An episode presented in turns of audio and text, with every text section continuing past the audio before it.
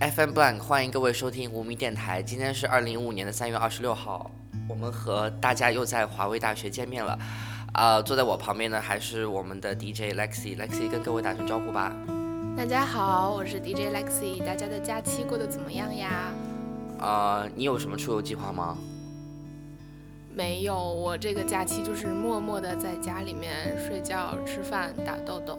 哦、我先跟你友情提醒一下，我觉得，我觉得我们应该有很多同学在假期当中都会出去玩，什么欧洲啊、英国，我、还看见有人去直布罗陀，哎，你你你知道那个地方吗？啊、在地理书上看到过。因为那个地方在我的心目中一直是一个像，你知道马来西亚有个地方叫马六甲海峡吗？那是那是马来西亚的。就是就是你听我说，这些海峡的这些岛啊，就是一直让我觉得那边就是肯定有很多是什么海盗啊，然后那个曾经有非常传奇的故事，比如说那个水手跟岛上的那个性工作者。比如说生了一个小孩，然后这个小孩又背负了这个什么非常沉重的身世，然后就，反正我觉得这个地方听上去就应该是个卖梦幻的地方。其实其实就是一个很危险的地方吧，海盗是有的，但是我觉得战争也是有的啊什么的。我听说好像直布罗陀最近也蛮危险的。呃，对，然后我还有好多同学去了直布罗陀，然后飞机就迫降西班牙，然后呢，因为我们的辅国签证真是太没有用了，根本没有办法去到欧盟，所以他们就在那被困了好久，最后被遣返回来了。快别说了，他们假期过得好精彩啊！我我就是一直都在家，一直被遣返在家。好，那你在家你你一般会假期的时候你会在家里做什么？其实国内的时候还能就是每一个电视翻着看一看啊什么的，然后我现在实在是太无聊了，所以就看了有史以来的第一部这种《神雕侠侣》的这样的剧，以前都从来不看的。真的吗？你知道今年二零一五年是金庸就是开笔的六十年嘛？他一九五五年开始写的第一本《书剑恩仇录》，然后到现在一共是对，现在是六十年。啊、然后今年你看我们的中国这么繁荣的电视剧行业，就用了一部非常奇葩的神雕《神雕侠侣》为他致敬。你有看那部电视剧吗？对，我觉得，嗯，致敬的不错呀。我这种从来都不看的人，终于也看了一部。真的吗？那你觉得是你喜欢包子脸，还是喜欢小龙，还是喜欢刘亦菲的小龙女？我觉得脸的话呢，当然还是刘亦菲美了。但是每当我看到那个包子和鸡腿的时候，我也是蛮满足的。哎，我还没有看过那个电视剧，你给我普科普一下什么叫鸡腿好吗？就是那个，哎，那个女演员叫什么？陈希妍吧？陈妍希。哎，陈妍希，她的那个发型也是蛮醉的，就是两两个犄角出去之后，然后他本来脸就不知为何那么圆，然后就整个脸的脸型变成了包子和两只鸡腿的组合。哦，原来是这个样子。那你对里面的男主角你有什么想法吗？男主角是谁演的？陈晓吧，他在拍这部剧之前，我觉得他挺帅的。然后我觉得他拍杨过，就是就是不帅了吗？杨大侠应该是一个非常英俊潇洒，然后高大威猛的形象吧，我觉得。但是他拍的有点，就是没有那个感觉。我觉得他的脸有点太现代了。我跟你讲，我这边要反驳一下你。我觉得杨过，杨过不一定是那种高大威猛的那种角色，高大威猛的角色。因为为什么？我觉得杨过其实是个很落魄的人，就是他可能是落魄的人，就是那种在酒馆的那个最远的一个角落里面坐着的一个人，旁边有一身身上有一只鸟，然后身边有一把剑。我觉得那个人就可能是杨过。然后他可能穿的衣服非常破，然后神色也非常的。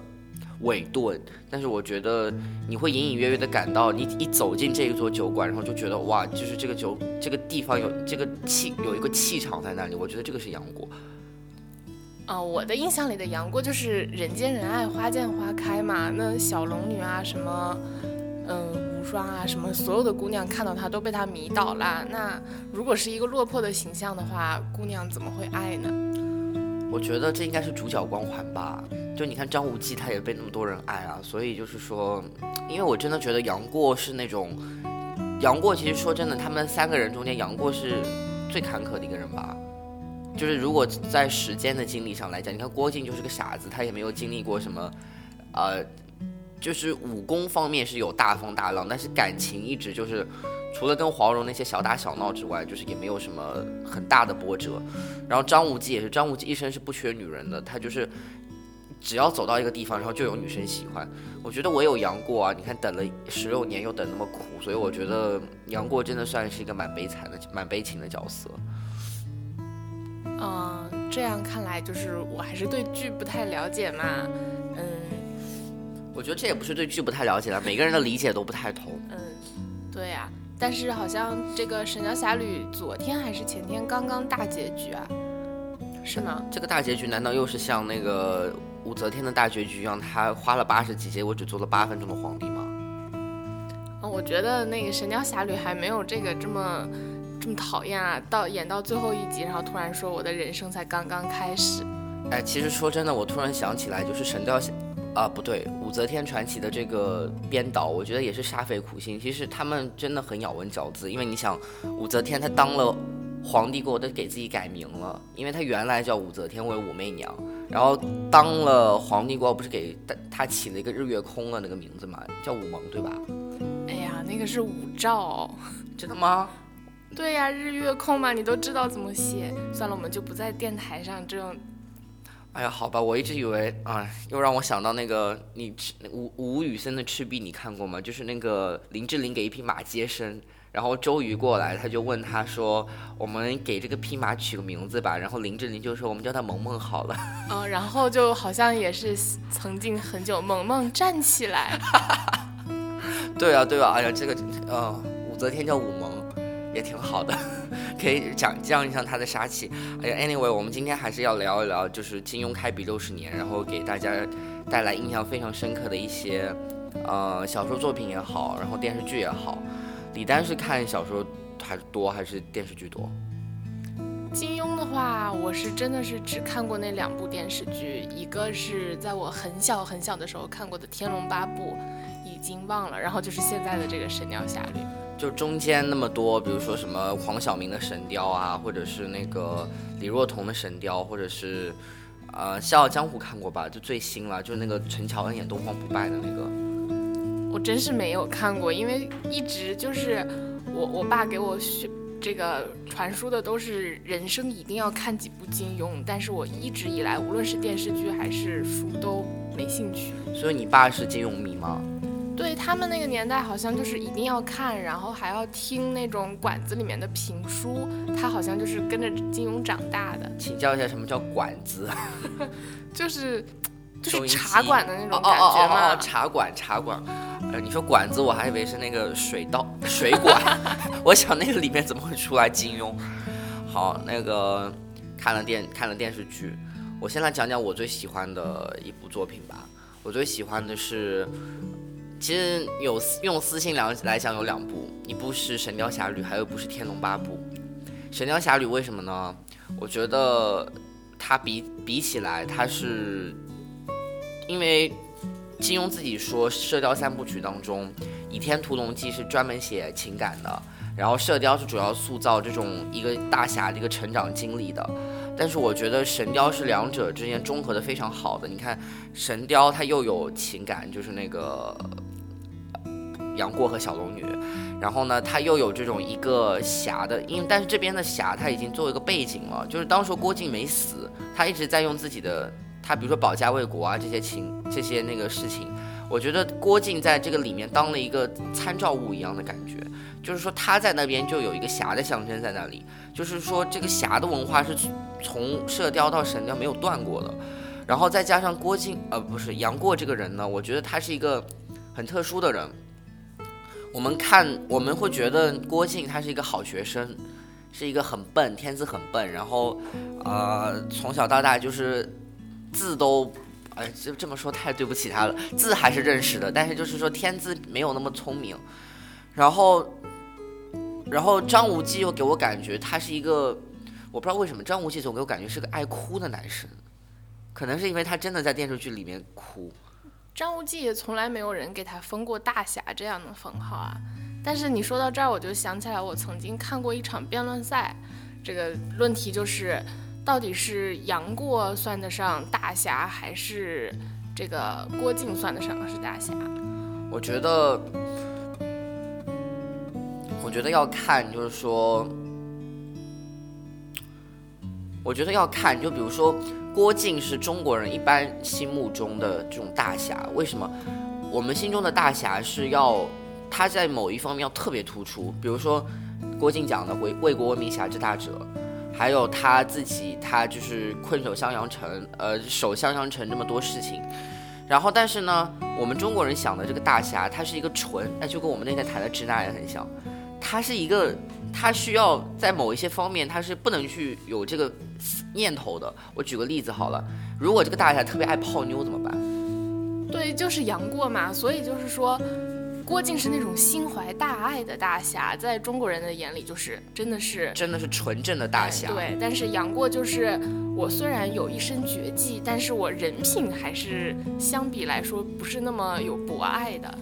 对，就是他就是说从头到尾都说我们只要我们只要在一起，然后我们就要回古墓。他其实是不不顾这个外界这个世界的。但是郭靖就是说他明明他这样武功高强的人，他也可以自身。自保一家，但是他却说他我要把这这样子的一个功夫来用给这个用给这个国家。我觉得他们两者的区别可能一个是就像你说的博爱，然后一个就是爱自己。我觉得其实这两者也没错了。要看你的评从哪里评了。如果在武功来说，哎，我还不太懂他们两个武功哪个比较强。对，那个好多好多那个武学爱好者都喜欢评，比如说。呃，武功最高的是谁呀？谁跟谁打，然后谁赢了，然后谁又跟谁打，然后推出来是，反正谁是最厉害？据说最厉害就是那个扫地僧。然后，对我们刚刚谈了那个杨过和郭靖哪个是大侠？然后我们下面就给大家带来一首歌，这个歌是我非常喜欢的，二零零六年的《神雕侠侣》，就是黄晓明那一版他的片尾曲。这首歌是原唱是周华健，然后但是在电视剧里面的版本是周华健、黄晓明，还有他们的导演叫张纪中，还有一个人我忘了叫什么名字，反正是四个男生一起唱的一首歌，我觉得非常有气势，然后在这里送给大家，希望大家喜欢。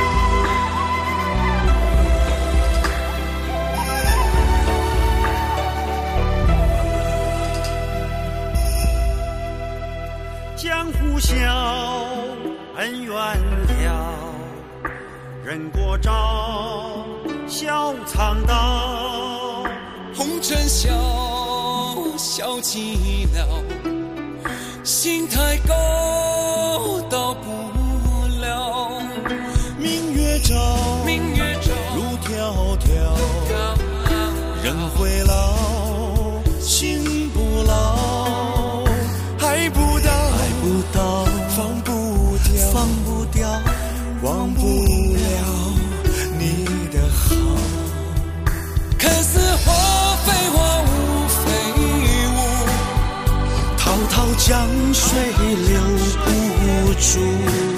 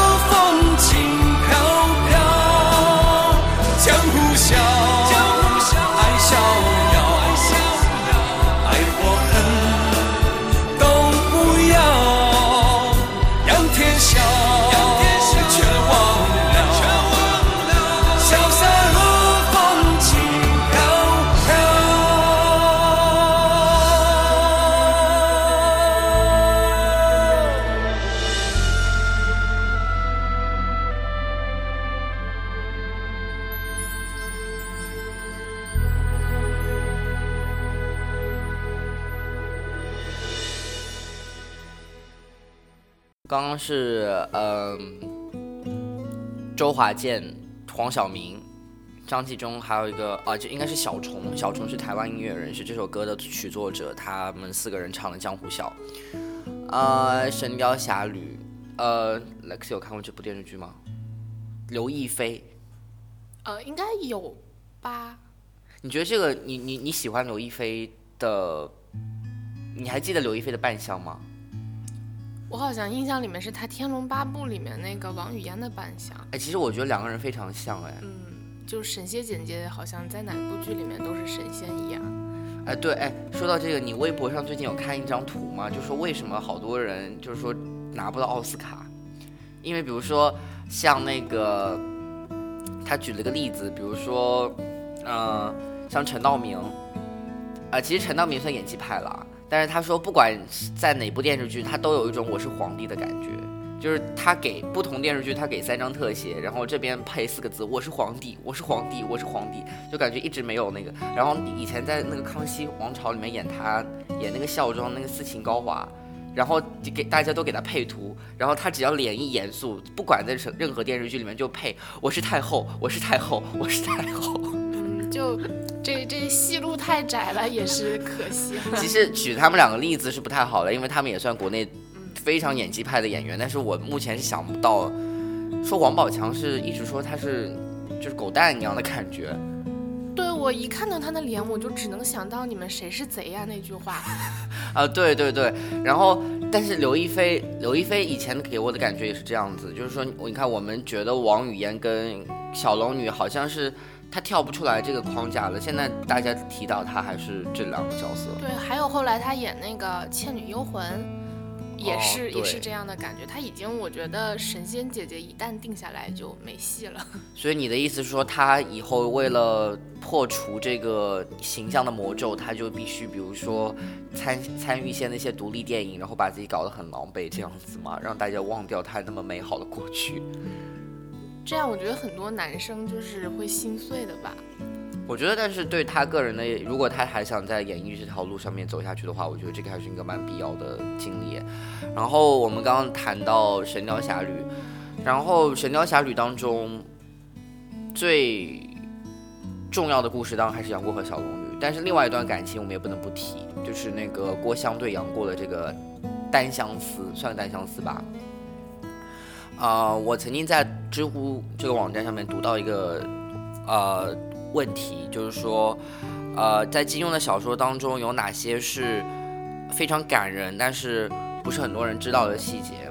然后那个马伯庸亲王就是那个祥瑞玉冕的那个，不能说创始人吧，对，就是马伯庸亲王，他给了一个问题，呃，他给了一个题回答，我觉得非常好，就是说，他说，嗯，就是灭绝灭绝师太，这个是《倚天屠龙记》当中啊，就是你看他的伏笔铺那么长，他说在《倚天屠龙记》当中，啊，灭绝师太不是被困被那个赵敏锁在一座塔上吗？然后他要向周芷若交出那个掌门铁指环，就是要把自己的衣钵要传给周芷若。然后他就开灭绝就开始跟周芷若讲他自己的师傅，说叫风铃师太，这个是郭襄起的名字。因为你看第一代那个峨眉的第一代祖师是郭襄，第二代就是这个风铃师太，第三代是灭绝，然后第四代变成周芷若。然后他说，好多人读到风铃师太这个名字就跳过去了，觉得啊就是一个普通的名字。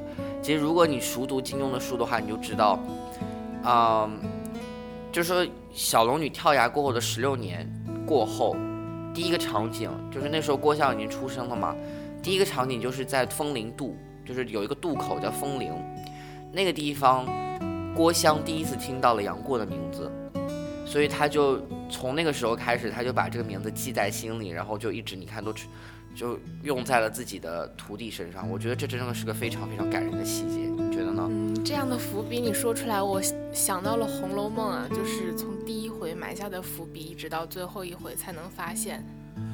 对，就是说我，所以我觉得写作的这种大家，他都是思考的深度非常深。他比如说他在写这一本的时候，他已经知道我下面要。下面要写到什么什么地步了？然后，所以你觉得还有哪一些？你觉得是你就是我们说书中有非常大的主题，比如说射雕是郭靖和黄蓉啊，然后那个神雕是杨过和小龙女。那你有没有这种比较私人的这种？你觉得非常别人可能没有那么注意到的细节，你是非常喜欢的？我还真的，因为我真的没有看过嘛，但是印象深刻是我看《神雕侠侣》第一回，嗯是那个，哎，那个那个女生叫什么？《神雕侠侣》啊，陆无双和陈英是吗？不不不是那个可以穿冰的那个那个穿李莫愁。哎，对我就觉得。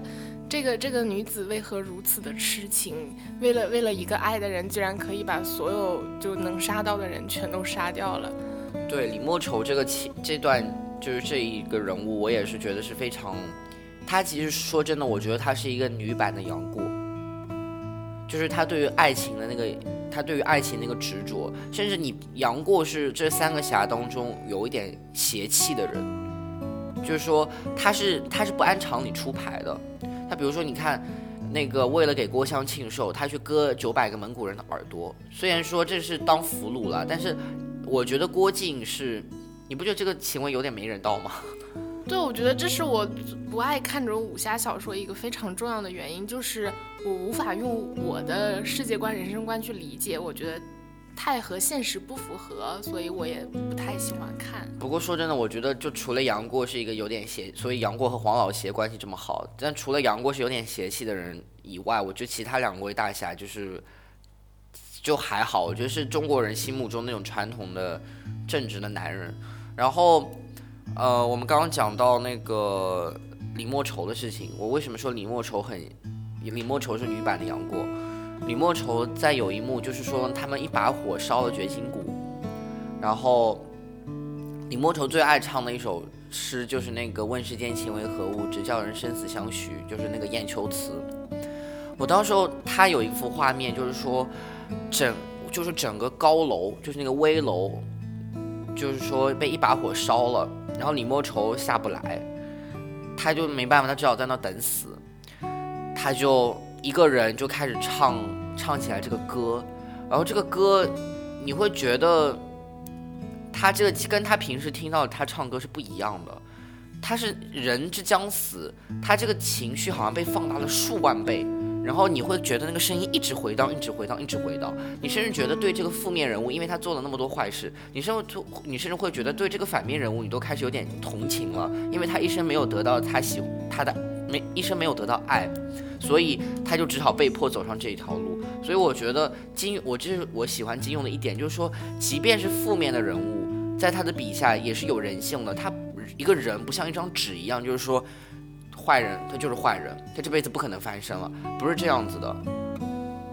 嗯我觉得李莫愁他虽然是一个负面人物，但是他所有的这种负面的影响都是源于他对一段感情的追求，但是最终求之不得，所以还是有可怜之处的。对，再比如举个例子好了，《天龙八部》里面那个四大恶人孙二娘，特别爱抱别人小孩回来，然后养三天过后摔死，就是为什么呢？是因为他他当时有一个小孩的时候就被什么人掳那个掳去，就是说抢走了。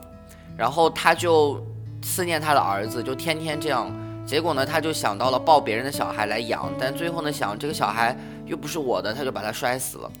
这么一个恶人，但是当他在那个少林寺的时候，他跟虚竹相认，然后你会觉得非常的真实，就是说这个真实是我曾经呃，我读我我读那个雨果的《悲惨世界》的时候，有一幕也是。就是那个艾斯美拉达，那个吉普赛女女孩，她被控她犯了杀人罪，她就躲到一个地下的一个地窖里面去，在那个边在那边有一个疯掉的修女，那个疯掉的修女就是对这个世界充满了所有的恶意，用他每说一句话都好像在蜘蛛在用毒液喷人一样，就非常刻薄的人，但是艾斯美拉达逃了进去。这个疯了修女又就对他开始又哭又骂，说为什么你这你这样的女孩不死？为什么呃为什么我的小姑娘却死了？结果最后，结果最后，这个这个这个疯修女她的这个小孩，在她几很小的时候也被人抢去了。她她唯一留的一个纪念物就是这个小姑娘的一双鞋一个鞋子一只鞋子。结果没想到艾斯美拉达她身上有这。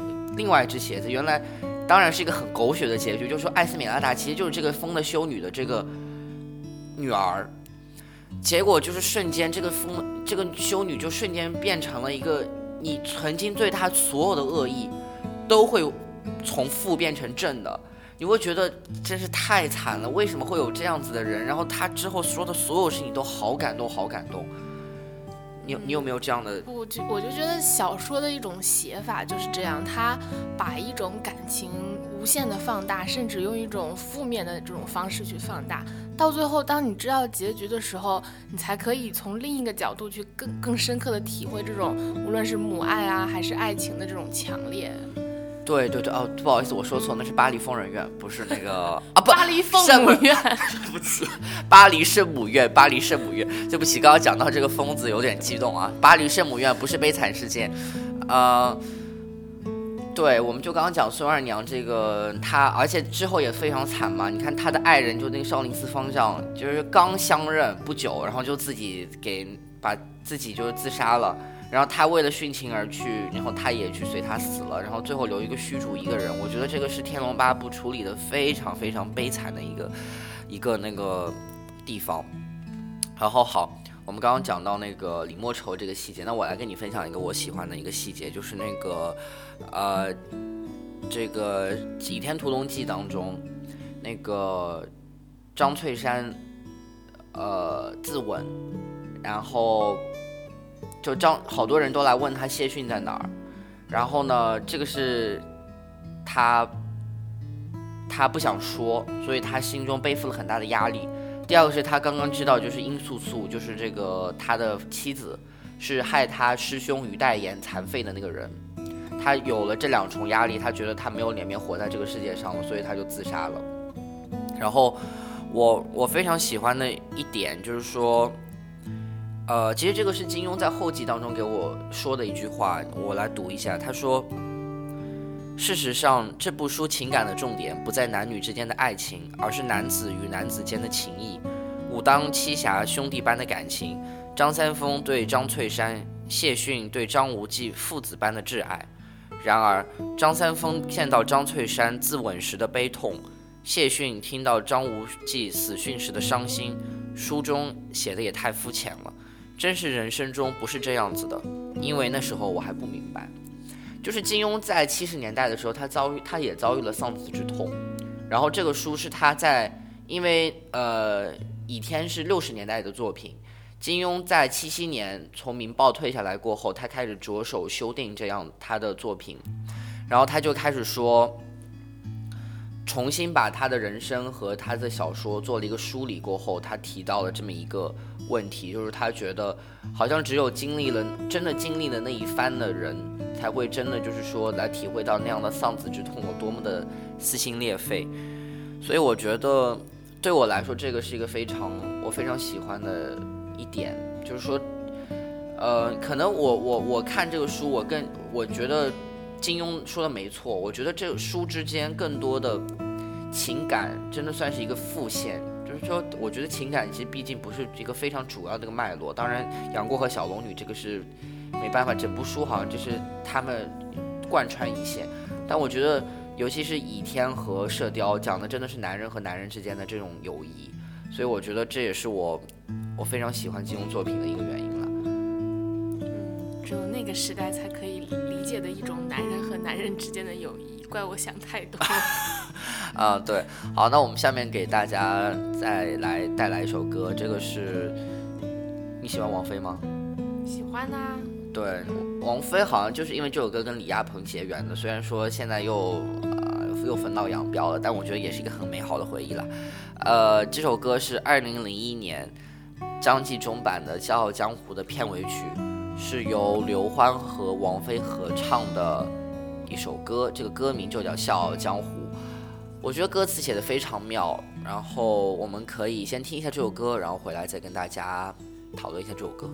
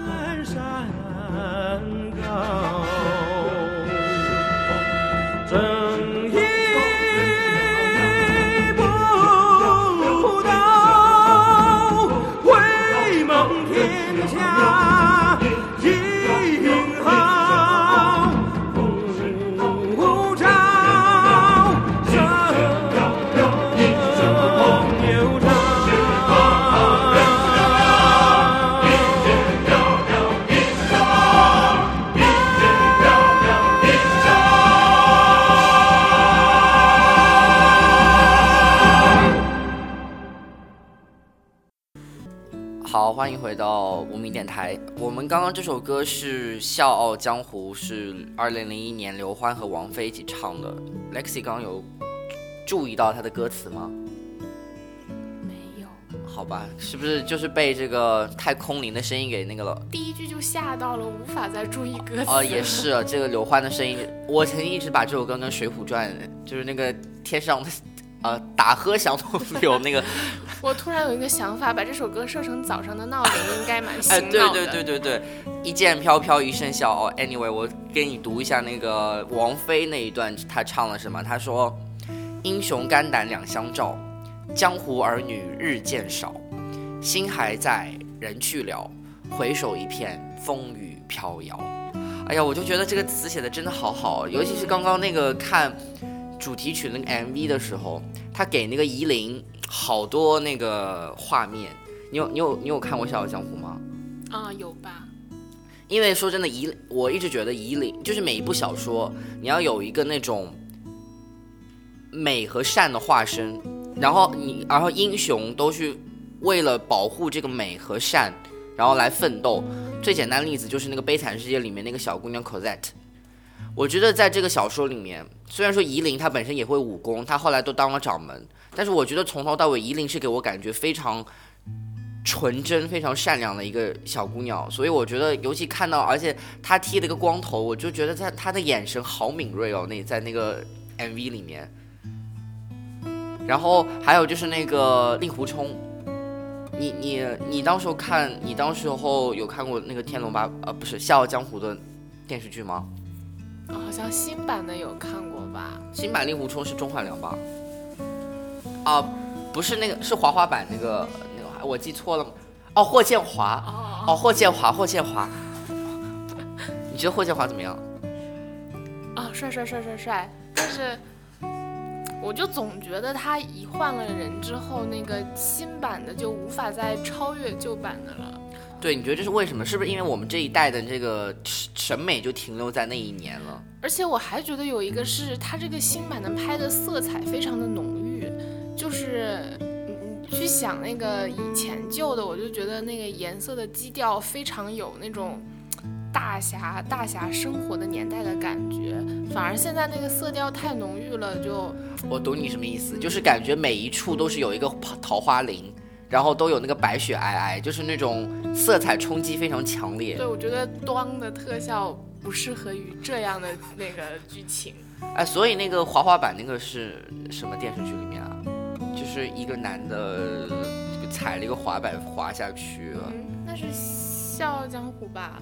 啊，《天龙八部》啊，哦，对，《天龙八部》，《天龙八部》。哎呦，我们在场的还有一些真的武侠的粉丝，那个我你看我都不知道。好，那我们再来提一个。然后你讲的是李莫愁，然后还有一个我讲的是那个父子之间的一个情谊。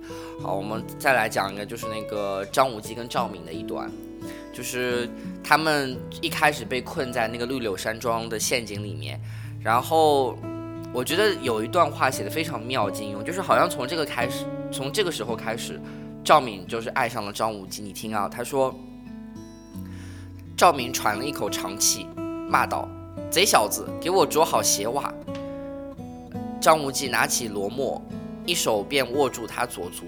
刚才一心脱困，亦无别念。这时一碰到他温腻柔软的足踝，心中不禁一荡。哇，好情色！这里，赵敏将脚一缩，羞得满脸通红。幸好黑暗中张无忌也没瞧见，他一声不响地自行穿好鞋袜。在这一霎时之间，心里中起了异样的感觉。似乎只想他再来摸一摸自己的脚，哎，我 真的是觉得好情色啊！为什么？但是说真的，他们当时相遇的时候也就二十多岁，我觉得就情窦初开，有这样的想法也没有什么不对的。然后我觉得赵敏这一点很妙是什么呢？就是说他曾他在那个那个宴会上面啊，他是一个非常威风的一个人，因为他是那个郡主，就是说每个人好像都要听他的，他是主人。但是呢，你觉得，哎，就是我们刚刚讲的这个小说人物两面性了。他一面是可以是很霸道的这样子的人，另外一面又可以变成是一个非常温柔、非常小女生的那样子的形形象。所以我觉得，嗯，我觉得金庸这一点真的处理的非常妙了，我觉得，尤其是因为赵敏，呃，我们心目中对赵敏好像一直觉得她是那种很聪明，然 后可爱算吗？我觉得她说真的，四个女生当中她不是最可爱的那一种哎，但是我觉得你看有这样的小细节过后，然后赵敏就她是一个非常非常，你看温柔，非常，她也有点鬼灵精怪的意思，你觉不觉得？她也是一个很有点邪气的人。因为一般的小姑，你觉得周芷若如果张无忌摸了一下她的脚，她心里中她会在想，哎，我好想他再来摸我另外一只吗？我觉得周芷若不太会吧。觉得这是就像你刚才说的，她有一般的女生是这样，我觉得现实生活中也是这样，她有这个霸道女总裁的一面，但是她的内心深处就越是柔软，反倒是你看着她好像是一个呃柔弱的女子，内心深处可能还是蛮刚强的。对对对，所以我觉得，我觉得金庸就是在这一点上面我特别喜欢，就是说他笔，我刚刚也提到嘛，他笔下的人真的没有一个人是平面的，然后他有很多不同的地方啊。那我在最后再问你一个个人偏好吧，你觉得你对《倚天屠龙记》的故事熟吗？好吧，呃，那我们这个问题只好留给观众了，就是说，如果我来，我们下面就来开放性思。讨论一下，就是 which 也是我们这个也是一直以来金迷的一个很大的一个问题，就是说有四个女生同时爱上了张无忌，有赵敏，有周芷若，有小昭，有殷离，然后应该没有漏掉吧？反正爱他的女人是很多了，但是这边是最主要四个，所以那我们下面。就要问我们的观众、听众了，就是说，你觉得谁最适合和张无忌在一起？曾经好多人都跟我觉得，他觉得赵赵敏不是张无忌最好的人选。那如果你也是这样想的话，我觉得你可以在我们的微信公众号上给我们留言，然后如果留言够精彩的话，我们也会刊登出来。所以，我觉得金庸的事情我们就可以聊到这边吧。嗯，好也给大家假期留一个留一个思考的空间，可以去补补《倚天屠龙记》，然后和我们互动一下。对对，我觉得最先应该补补的是你吧。哦，我回去一定会补的。好好好，那我们今天就先到这里了，祝大家假期愉快，拜拜。拜拜。